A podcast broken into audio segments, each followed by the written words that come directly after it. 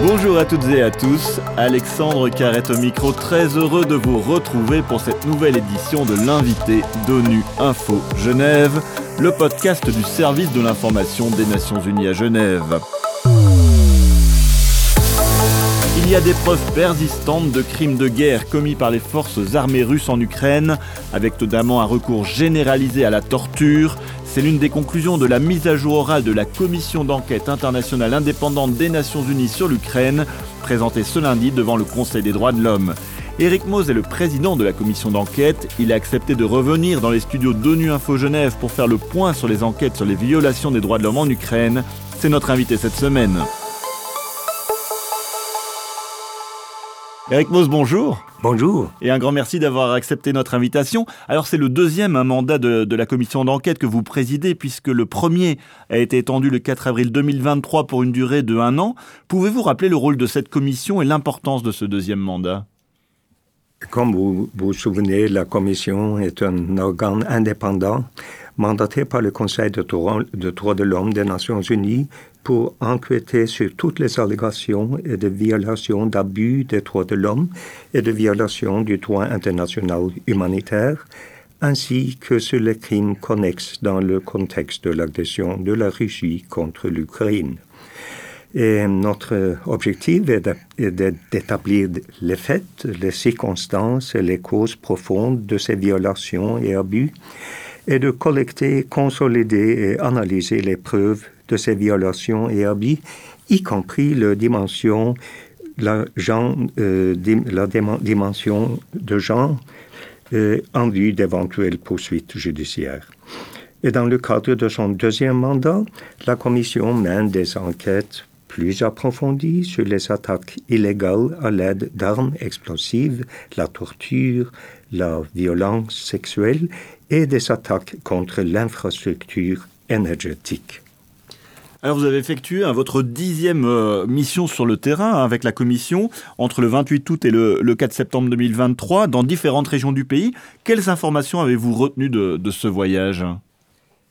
Nous avons visité Ouman. Euh, la commission a visité un immeuble résidentiel de plusieurs étages touché par une attaque en avril 2023 au cours de laquelle 24 personnes, principalement des femmes et des enfants, ont péri. Nous avons rencontré les résidents qui nous ont fait part de leur chagrin, de leur perte personnelle et de leur difficulté à trouver un autre logement.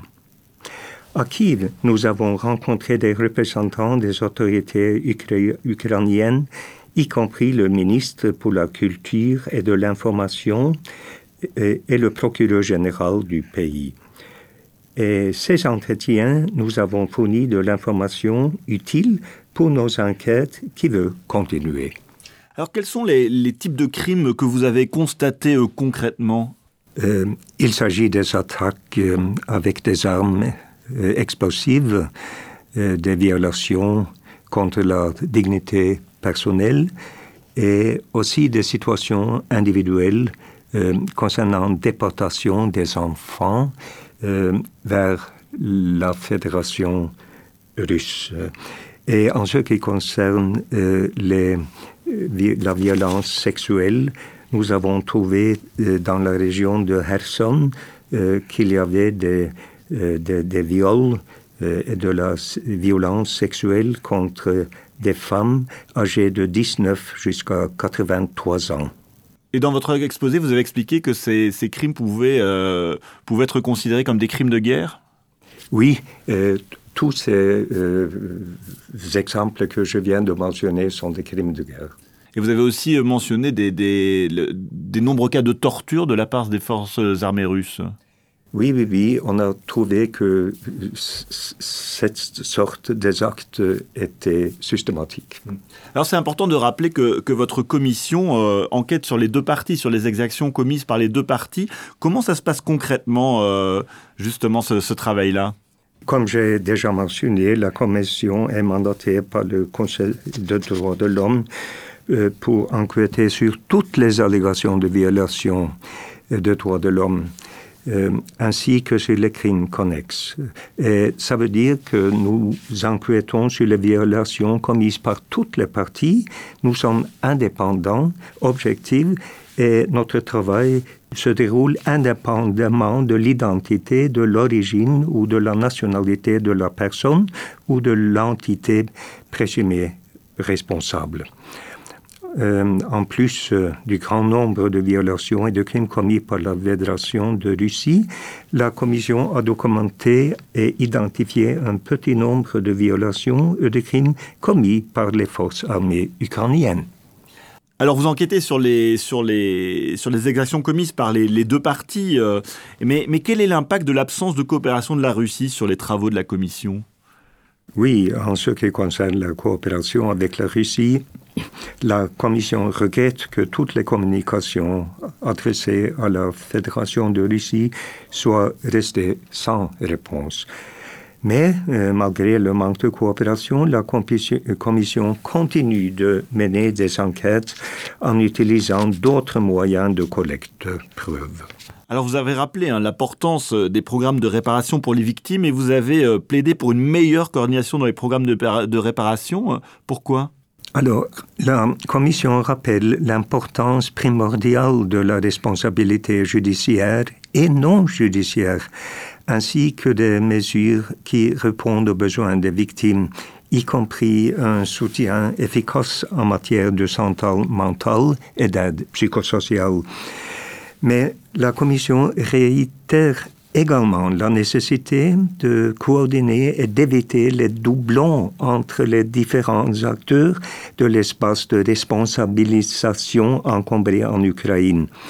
Cela concerne à la fois les mesures de responsabilisation judiciaire et non judiciaire. Alors globalement, comment est-ce que vous estimez que s'est passé ce, dialogue hier avec le Conseil des droits de l'homme et cette présentation de, votre mise à jour sur les travaux de la Commission?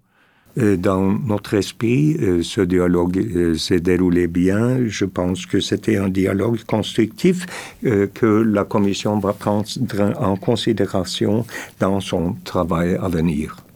Alors vous allez rendre votre prochain rapport écrit à l'Assemblée générale prochainement. Pouvez-vous déjà nous en dire plus sur les principaux enseignements, sur les points que vous allez mettre en exergue? Je ne peux pas dire beaucoup maintenant, mais nous poursuivrons nos enquêtes et le objectif euh, exact sera rendu public lorsque la Commission présentera son rapport à l'Assemblée générale en octobre.